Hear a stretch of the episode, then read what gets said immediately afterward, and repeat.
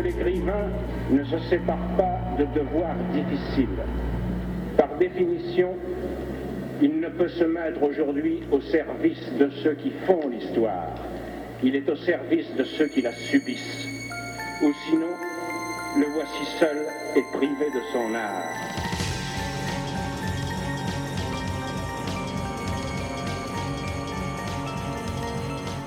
Les rencontres d'Edmond Morel.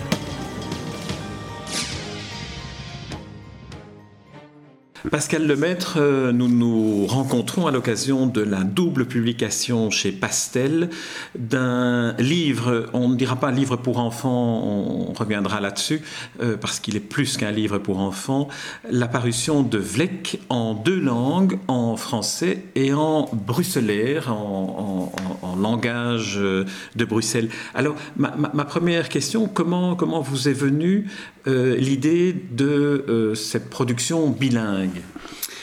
Alors on va faire un petit cheminement en arrière avant d'arriver à ce moment-là. C'est que j'avais envie euh, de faire un livre pour enfants qui aborde la mythologie. Il y a beaucoup de livres qui existent déjà sur la mythologie et je m'étais dit mais qu'est-ce que moi, comme dessinateur, je peux amener à des enfants?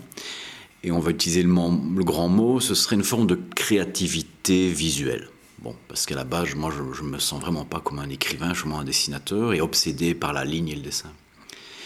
Et j'ai commencé ce projet euh, avec des visuels de, mythes nouveaux, de personnages mythiques nouveaux. Et je l'avais montré à l'époque, il y a des années, à l'éditrice, à Christiane Germain, euh, chez Pastel, qui m'a dit écoute, c'est un peu compliqué, tiré par les cheveux pour les mômes. Bon. Donc j'ai mis ce projet de côté, en tout cas pour un livre.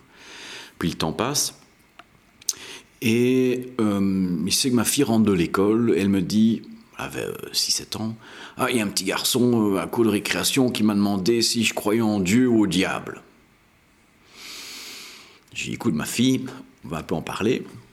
J'ai dit, écoute, qu'est-ce que, si tu crois pas en Dieu, et ça c'est un choix qu'elle fera elle-même plus tard, si tu ne crois pas en Dieu, c'est pas pour ça que tu vas en enfer ou que tu crois au diable. Donc faut peu, faut un peu être relax. Et donc cette idée, euh, ça fait un cheminement parce que je me dis tiens c'est marrant, des mômes si jeunes sont déjà euh, dans cette thématique euh, du divin ou pas du divin. Et donc ça s'installe. Et puis petit à petit, ça je ne sais pas expliquer moi le processus créatif, c'est souvent quand on, s'endort, c'est vrai qu'on est à ce demi-éveillé, enfin vous connaissez ce processus sûrement mieux que moi. Et donc est apparu ce petit personnage, le fils du diable. Et vu que je ne suis pas un écrivain, je me suis dit, mais honnêtement, quel langage t'es le plus proche? Bon, c'est le français. Et à force de vivre à Bruxelles, il y a des mots euh, de bruxellois qui sont émissés dans mon langage. Et je remarque ça quand je cours des étudiants qui sont à la camp, parce qu'on a beaucoup de Français. Ici, ils me regardent avec des yeux ronds, ils disent mais qu'est-ce qu'il est en train de raconter? Quand je dis des, des payes, euh, bon. Et c'est aussi un langage que je trouve assez euh, convivial.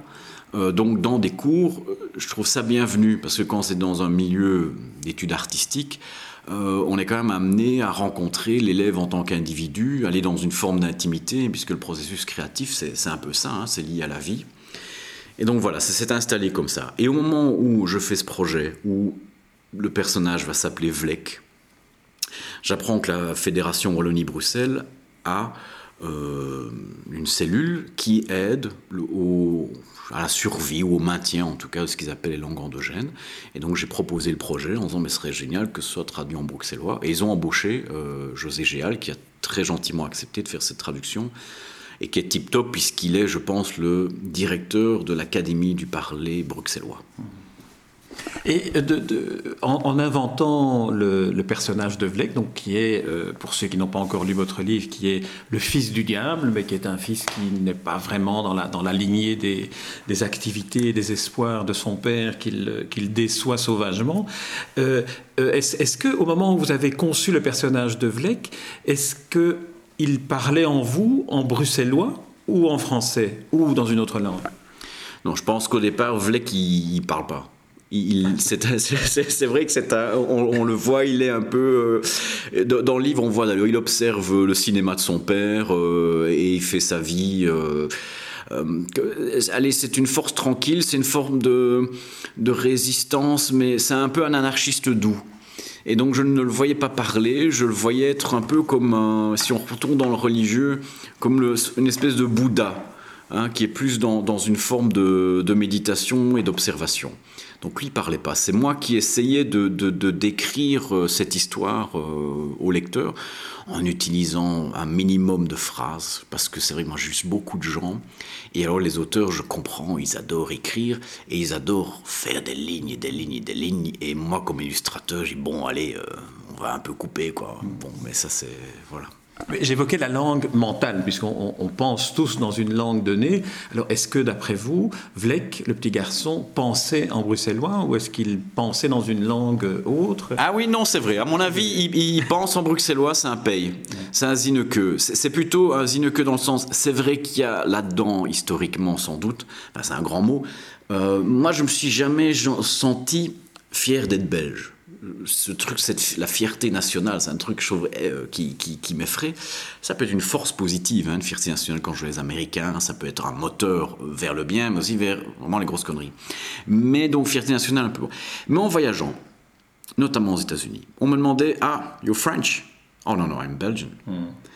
Chaque fois, j'avais ce réflexe Non, non, moi je suis surtout pas français. Alors j'ai essayé de savoir pourquoi.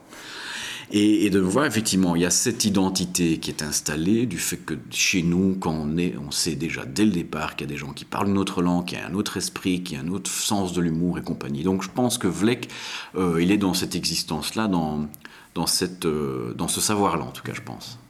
Alors, euh, à, l'entrée de cet entretien, euh, j'indiquais que ce livre, qui est un livre pour enfants, publié chez Pastel, donc une collection destinée aux enfants, est aussi, comme pour l'ensemble des, fables, est aussi une sorte d'instrument d'investigation ou d'interrogation pour un lecteur adulte qui peut prendre beaucoup de, plaisir à se laisser piéger par l'histoire euh, prétendument enfantine, pour finalement se poser des questions sur euh, peut-être euh, la révolte, peut-être la prise de position de l'enfant par rapport à l'adulte, peut-être à, d'autres éléments.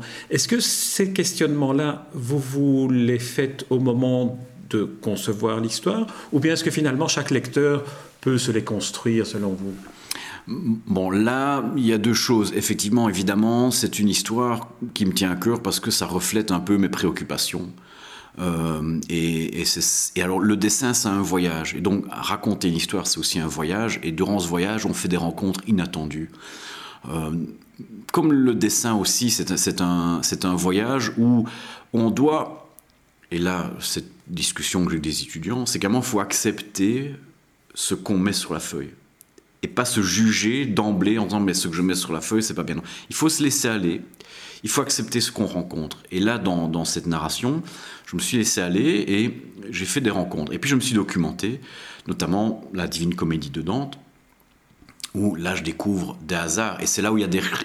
Moi, c'est l'adulte là qui, s'amuse et qui, espère que ça va intéresser les adultes qui vont lire le livre pour leurs mots, ou même pour eux.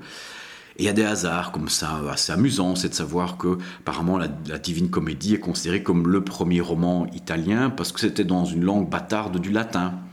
Euh, je fais aussi un lien. Il y a quelqu'un que j'adore qui s'appelle euh, William Stake, qui est décédé il y a quelques années. Il est connu du grand public à travers le dessin animé Shrek. Mais c'est tiré d'un livre qui s'appelle aussi Shrek, qu'il a fait il y a bien longtemps, et qui est superbe. Et j'ai eu la chance de, le rencontrer à plusieurs reprises. Et je découvre que Shrek, en fait, c'est du yiddish. Ça vient du yiddish qui veut dire euh, vilain, shrik. Et, c'est assez marrant de voir qu'il y a des, liens qui se tissent dans ce langage, dans le livre, et c'est comme ça qu'on s'amuse en mettant des petits, des petits souterrains, des petits, des petits clins d'œil. Euh, c'est un livre qui n'a pas été testé auprès des enfants. Ma fille l'a lu, elle trouvait ça marrant. Mais donc c'est vraiment, euh, c'est ce qu'on appelle le, la, littérature euh, pour enfants. On a euh, l'année passée, Kitty Crotter a reçu le prix Lindgren, qui est le plus grand prix de, littérature enfantine. Son œuvre, c'est pas un truc pour les petits enfants, hein. c'est vraiment une œuvre d'adulte qui communique aux enfants, mais qui est vraiment en, en, tout cas à son niveau, comme des gens comme Rascal, encore des gens qui sont chez Pastel, ce sont des auteurs. Point. Pas forcément littérature enfantine, sont des auteurs.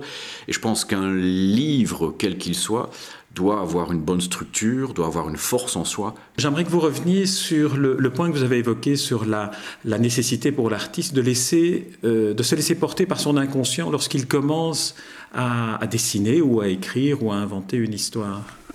Alors là, c'est un gros business. C'est euh, connais-toi toi-même.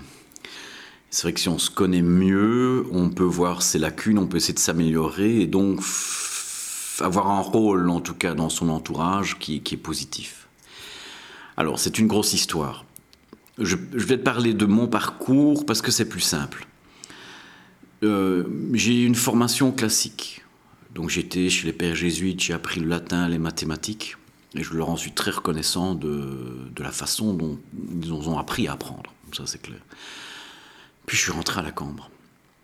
Et quand vous rentrez dans une école d'art, rentrer dans une espèce de temple de l'art, parce que c'est un peu, moi j'avais une espèce d'imaginaire par rapport à ça, j'avais des grandes attentes.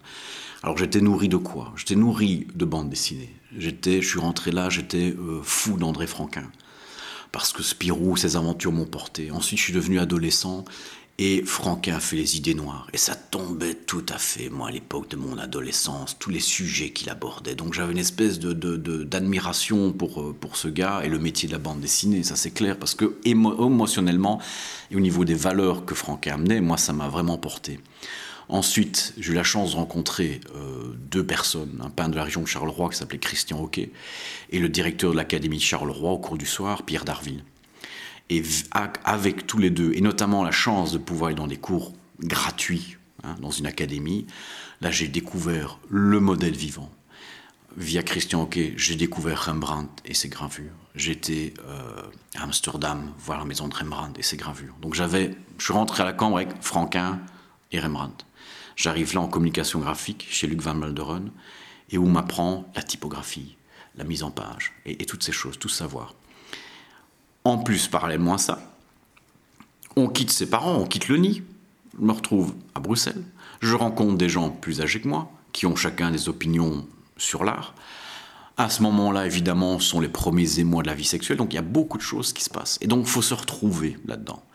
Et il y a une idée qu'on peut avoir euh, et qu'on peut projeter dans l'école d'art, c'est l'art avec un grand A. Et donc, il y a cette espèce de quête, ah, moi je veux être un artiste, un artiste. Et puis, est arrivé un moment où moi j'ai accepté le fait que quand je dessinais les choses les plus naturellement que je puisse dessiner, c'est des choses où il y a une forme d'humour. Et donc de me débarrasser de cette envie, de ce besoin de dire je vais prendre des grands tableaux et faire des œuvres d'art, je vais faire des petites choses à mon niveau et accepter ça. Et donc c'est l'acceptation de qui on est, de ce qu'on trimballe comme, comme, comme histoire, et, et d'aller avec ce flot. Alors on n'est pas porté par le flot, c'est pas une fatalité, mais on est qui on est, on a ce matériel et on doit jouer avec et ne pas aller toujours à contre-courant. Ce que j'explique aux étudiants, c'est que c'est une quête de soi. Moi, je suis là pour les coacher. Et malheureusement, je leur annonce qu'il n'y a pas 100 000 solutions, c'est le travail. Ça ne veut pas dire le travail, ça ne veut pas dire forcément des heures hein, sur sa table. Le travail, c'est aussi être attentif à tout ce qui nous entoure, d'être curieux niveau littérature, cinéma et compagnie, et la vie même. Euh, il y avait une interview de Jean-Claude Carrière qui parlait il faut, il faut donner de la vie aux études. Donc il y a aussi la vie, il y a beaucoup de choses qui se rencontrent. C'est pour ça que c'est un métier fascinant, qui demande aussi une forme d'humilité parce qu'il faut être à l'écoute d'eux. Euh, et c'est dans ce sens-là que je dis aux étudiants, bon, mais même si vous loupez votre année, vous n'avez pas perdu de temps, parce que c'est une quête de soi, voir ce que vous avez aussi envie d'exprimer et comment vous l'exprimez. Est-ce que le fait euh, d'être enseignant à la Cambre où vous avez été étudiant euh, vous donne une, perception de, la manière dont, l'art et l'approche de l'art dans le monde d'aujourd'hui a évolué? Je peux pas parler d'évolution, moi, parce que je suis un peu sur le terrain avec des, gens qui ont entre 18 et 25 ans je vois ce qu'ils ont comme bagage. Euh, je dirais que je suis en face de gens qui peuvent avoir beaucoup de talent, qui, ont beaucoup d'instinct. Euh, mais une chose globale, et je pense que c'est pas uniquement chez nous, c'est une espèce de dispersion comme ça. Beaucoup d'intelligence, de finesse, mais je ne vois plus comment je pense avoir eu, mais là ça fait un peu vieux con, une espèce de, de, structure un peu plus rigide sur euh, par exemple, la façon dont tu écris un, un, texte, hein, une introduction, un corps, une conclusion, double chute, si on veut double chute. Il y a cette structure-là sur laquelle on doit travailler avec eux. Je, pensais en vous posant cette question à la, technique que vous utilisez, qui est une technique, euh, je dirais, classique de travail sur du, papier, j'imagine, mhm. sur du dessin, et euh, à, la prépondérance aujourd'hui de l'accès à l'image à travers des écrans, à travers Internet, mhm. à travers d'autres outils que les outils euh, traditionnels. Oui, écoutez, ça c'est vraiment une réflexion très intéressante. Je pense qu'à la Cambre, quand même, je vois mes collègues, on préserve quand même euh, le travail, la connaissance à travers soi au départ. C'est-à-dire que moi, les cours, là, je donne des cours en graphisme, euh, je, les invite à dessiner, on, on utilise une plume et de l'encre. Pourquoi? Parce que je le dis, il faut d'abord que votre cerveau et votre main sont en harmonie. Si vous avez une idée, il faut que votre main sache la transposer, et donc ne pas avoir des, rêves trop fous et que votre main ne sache pas transposer. Donc il faut travailler pour qu'il y ait une harmonie entre ce que vous êtes capable de faire avec la main et ce que votre cerveau peut vous indiquer, tout en rapport avec les, émotions. Donc, par exemple, on va, une chose très claire, vous avez un ordinateur avec des fonds de caractère. Pour avoir l'amour, pour comprendre la typographie et ses formes, il faut, je pense, la dessiner à la main. Nous avons un atelier où euh, des étudiants euh, rencontrent l'impression de lettres de plomb.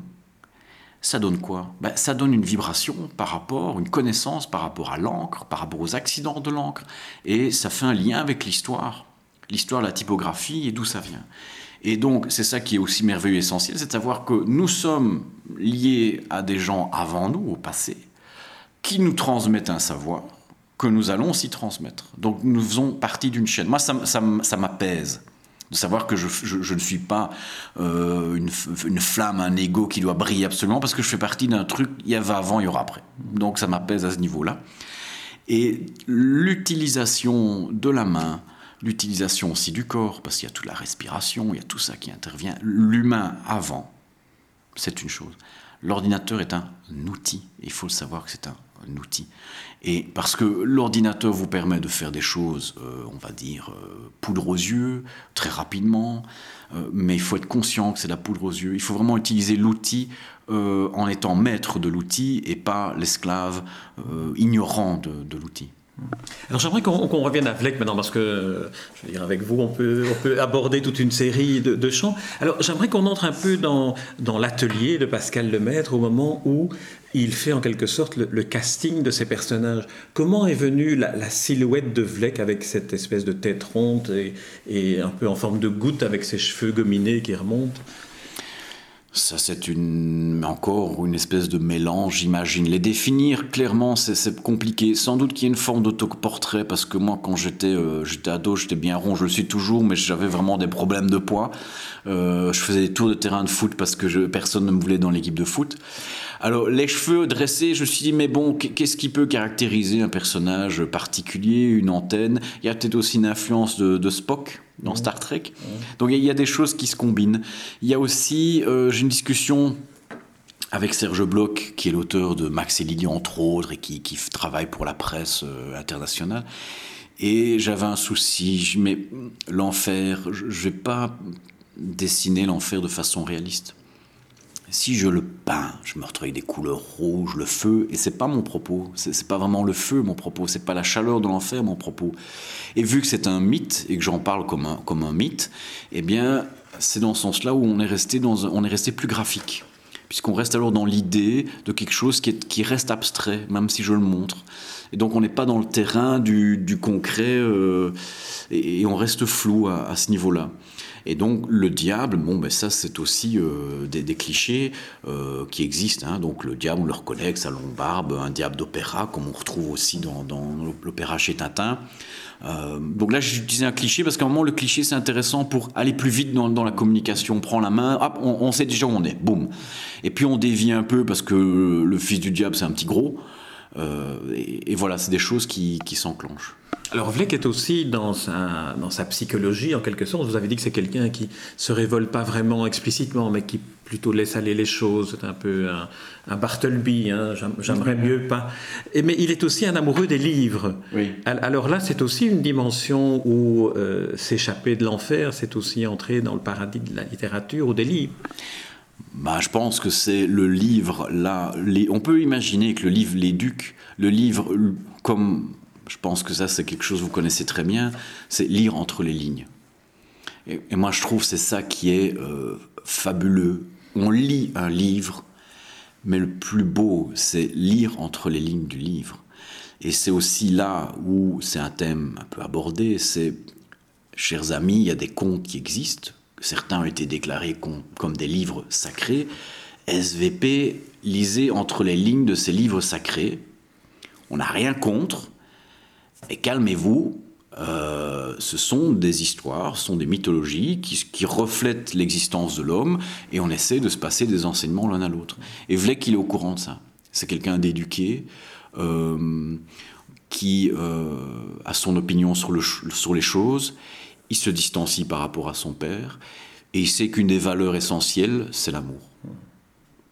Et il faut pas. Il y a aussi quand vous évoquez Bartleby, il y a pour moi aussi un, quelqu'un qui m'a marqué, c'est Samuel Beckett. Je suis pas un spécialiste Samuel Beckett, mais en attendant Godot, sa, façon d'écrire, euh, le rythme, euh, le petit film qu'il a fait avec Buster Keaton, il y a toute cette ambiance-là qui existe et qui est euh, lumineuse dans ce sens-là. Alors, il y a l'amour, vous l'avez évoqué, dans, dans, le cas de, de, notre, de notre brave petit Vlek, il tombe amoureux de la jolie Skive. Alors, même dans la version française, on, entre aussi dans, dans, le langage, dans le langage euh, bruxellois. Alors, la petite Skive, elle, elle, elle, est comment elle, elle, est, elle, vous inspire, elle vous a inspiré quoi, vous, quand elle est venue euh, sur, le, sur la feuille de papier? Ce qui s'est passé, c'est qu'il y a une baraque à frites pas loin de chez moi. Et il y a un couple adorable, et sont des, des gens Bruxelles, euh, qui sont pas spécialement beaux, pas spécialement laids. Euh, et je trouve qu'on est dans une société où il y a toujours cette image qui, qui est trimballée de la beauté. Et ça trompe les choses, ça tronque. Euh, je vois par exemple ma fille de, de, 9 ans, elle est déjà assez, mais ça sont les filles, hein, déjà axée sur la communication, donc via la séduction, très attentive à, l'élégance et, ces choses-là. Et je trouvais intéressant d'aborder justement des gens qui sont pas forcément euh, axés sur l'élégance, euh, qui sont plutôt des gens vrais, qui sont pas spécialement laids, pas spécialement beaux, mais ils sont lumineux parce qu'ils s'aiment. Et je, pense à, ça, notamment avec ma. J'ai eu la chance d'avoir une belle maman qui était. Euh, euh, qui travaille dans l'humanitaire, qui, qui, partait en mission. Et via elle, elle a, fait des projets des Touaregs on a rencontré des bergers de France. Et euh, ce sont des gens physiquement qui sont peut-être pas spécialement beaux, mais qui sont très très très beaux à l'intérieur. Et donc c'est un peu cette idée que la beauté intérieure est tellement forte au-delà de, de l'apparence physique Là aussi, c'est une, une, des, une des leçons que l'on peut, peut retirer des livres pour enfants et du, dessin particulièrement typé des, des, livres pour enfants, où les personnages finalement sont presque abstraits d'une certaine manière. Oui, tout à fait. Et, c'est pour ça, euh, c'est quelque chose qui me tient à cœur quand on se positionne comme artiste. Oui, je ne suis pas un artiste euh, seul dans mon atelier qui fait mon œuvre, et j'admire ces gens-là. Euh, j'aime communiquer et quand je communique, un livre pour enfants, je le fais pour moi parce qu'il faut que ce soit un moteur de la création, mais je pense aussi aux valeurs qu'on communique et je pense aux parents, mais aux enseignants. J'estime que les enseignants euh, de maternelle, d'école primaire, d'humanité sont vraiment des gens qu'on doit énormément respecter et surtout soutenir parce que c'est eux qui vont apprendre à nos enfants à réfléchir et donc la réflexion, euh, c'est la démocratie. Et mon épouse fait des projets au Cambodge, elle est, danseuse, elle fait des projets de chorégraphie avec des jeunes Cambodgiens qui sont danseurs. Sur place, là encore, on revient en une chose essentielle de notre société et des sociétés, c'est l'éducation, c'est la transmission d'un savoir, mais toujours euh, avec ce sentiment, et là c'est pas évident, de la liberté individuel, apprend les gens à penser par eux-mêmes. Alors, euh, vous parlez d'humanisme.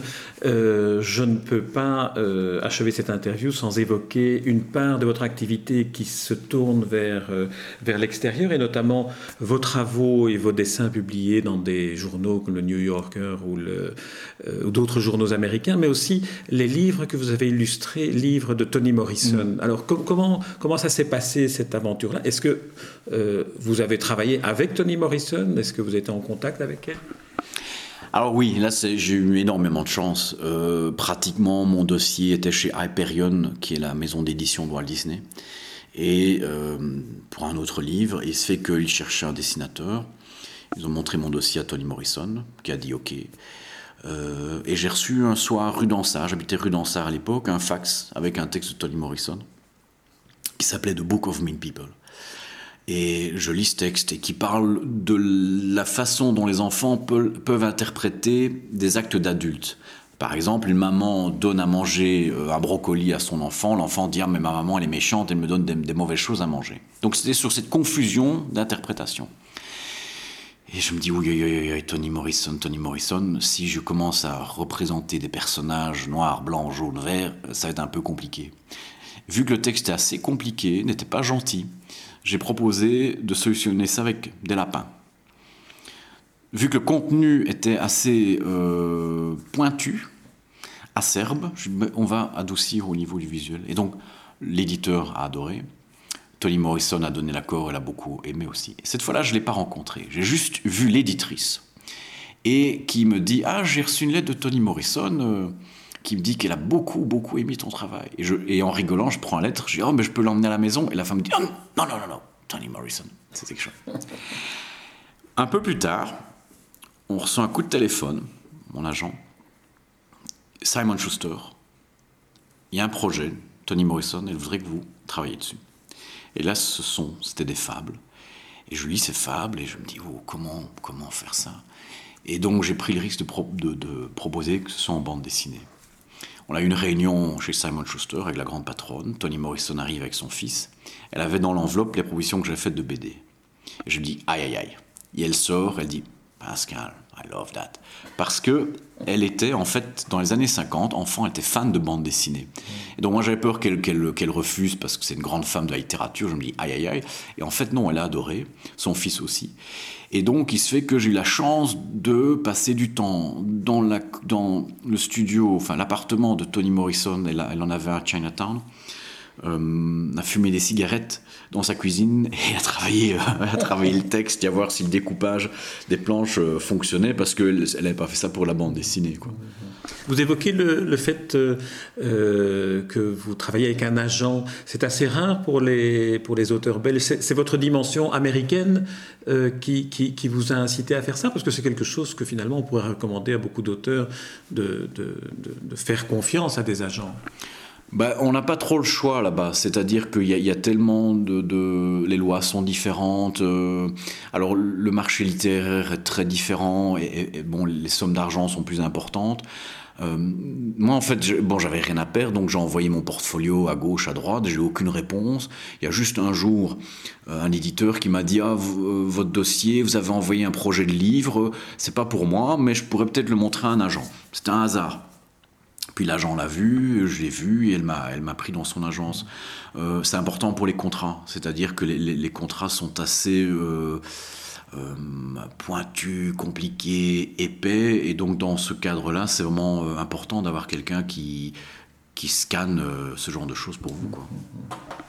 Pascal Lemaître, on va interrompre ici euh, cet entretien dont je vous remercie. Merci à vous, merci beaucoup. Et euh, je ne voudrais pas le terminer sans euh, citer à nouveau le titre de, votre dernier livre en date qui nous a valu cette rencontre, qui existe en deux versions linguistiques. le titre est, on peut dire, bilingue, Vlek, c'est le nom du petit personnage que vous avez inventé, le fils de, du diable. sur la couverture, on le voit déguster une cuisse de poulet et en lisant euh, L'Enfer de Dante. C'est paru chez Pastel euh, en français et en bruxellois et c'est un livre que je recommande à tous, euh, enfants ou adultes, de lire Toutes affaires cessantes. merci Pascal Lemaître. Merci à vous, merci beaucoup.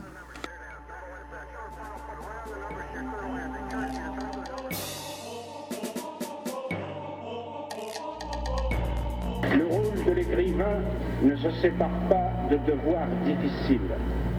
Par définition, il ne peut se mettre aujourd'hui au service de ceux qui font l'histoire. Il est au service de ceux qui la subissent. Ou sinon, le voici seul et privé de son art.